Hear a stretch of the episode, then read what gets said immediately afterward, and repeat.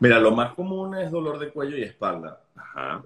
Por dos razones. Uno, es lo que más carga le metemos física, porque estamos sentados hoy en día, en particular el cuello, por culpa de los teléfonos, el laptop y, la, y los tablets. Este, ahorita entramos un poquito más de detalle en todo eso.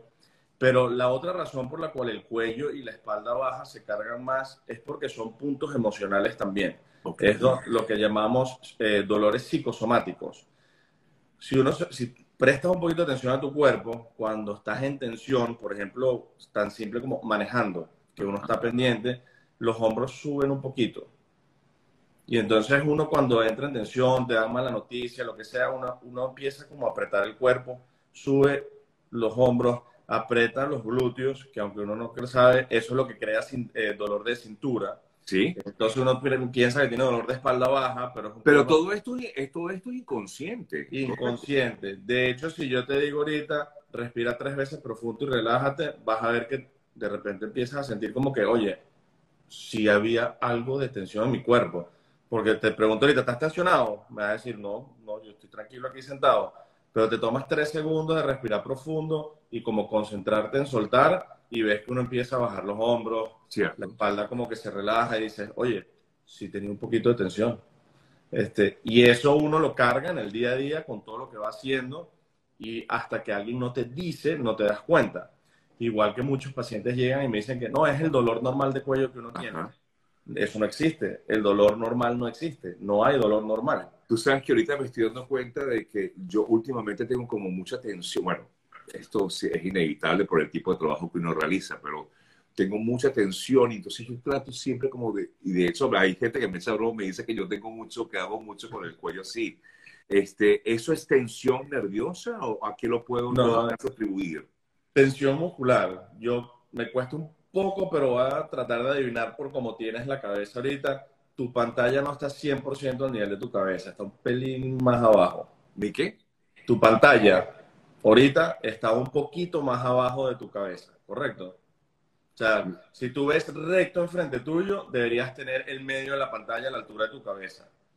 Entonces, como está un poquito abajo, tu cabeza, en vez de estar viendo así, estás ahí. Hacia abajo. Entonces, es un poquitico, pero el problema es que ese poquito... O sea que yo debería, yo debería en todo caso alzar, ya va, déjame entonces mover esto para que me ayude. No, ayúdame. Claro, claro.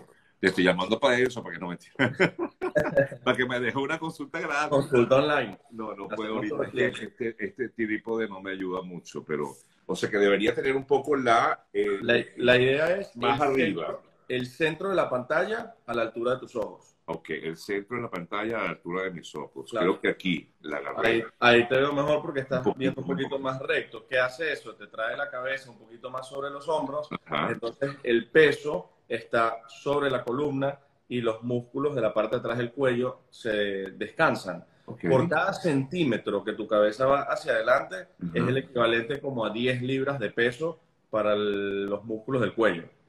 Y eso hace que te sientas pesado. Claro, no es mucho, pero si lo multiplicas porque tú te paras, te- estás en la pantalla todos los días, Todos lo los días. por el tiempo, en lo que tienes ya un tiempo, la carga es mucha y empiezas a tener dolor y molestia. Entonces, una de las cosas importantes es, uno, descansar, dos, tener buena postura y tres, visitarme en el consultorio para hacerte un masaje y soltar toda esa tensión que tienes. No, pero está bien, no está bien. Qué bueno que me lo dices, porque yo quisiera que justamente nos dieras esas, esas importantes indicaciones. En- hoy día todos vivimos frente a un teléfono, Sí. trabajamos mucho tiempo frente a una computadora.